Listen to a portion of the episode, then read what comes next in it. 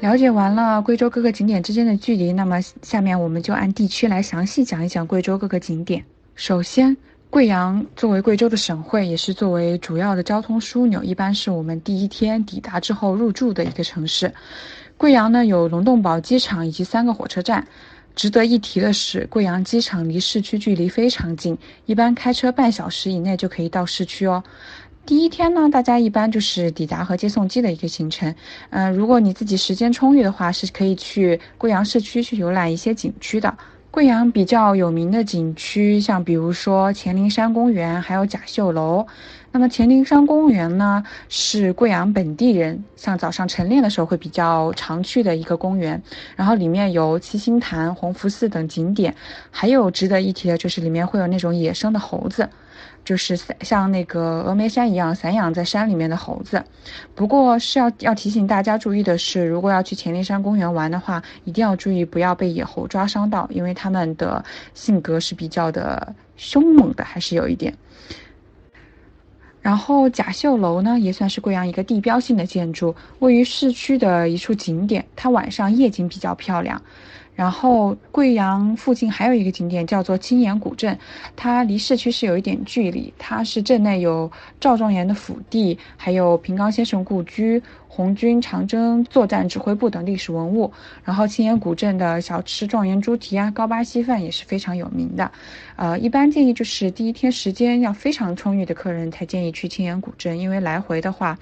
就车程距离还是比较长的，可能要到一个小时左右。贵州目前的天气还是算比较凉爽的，特别是夏天的时候，贵州的温度，贵阳的温度的话，是一般不是会不会超过三十度，然后即使白天比较热的时候，晚上也是比较凉快的。其实非常推荐大家夏季去旅游。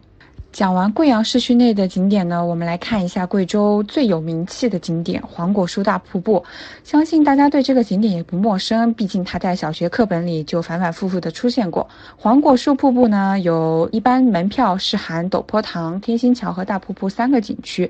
陡坡塘瀑布呢，也是八六版《西游记》片尾曲的取景地。呃，而黄果树大瀑布呢，是黄果树瀑布群中最为壮观的一个瀑布，是世界上唯一可以从上下前后左右六个方位观赏的瀑布，也是世界上有水帘洞、自然贯通，而且能进去洞里面去听、去观、去摸的一个瀑布。黄果树瀑布里面的三个景区之间距离是比较远的，景区内是不允许自驾车的，一般都是需要乘坐观光车往返。那么黄果树我们旺季的门票和淡季的门票是有呃一定的价格差异的。然后门票是含大瀑布、天心桥、陡坡塘三个景区，然后里面除了必消的小交通，必须消费的小交通的话就是观光车的五十块钱，因为你它里面是不允许自驾车的。然后再就是它里面有一个单程的扶梯，单程是。三十块钱，然后往返是五十块钱。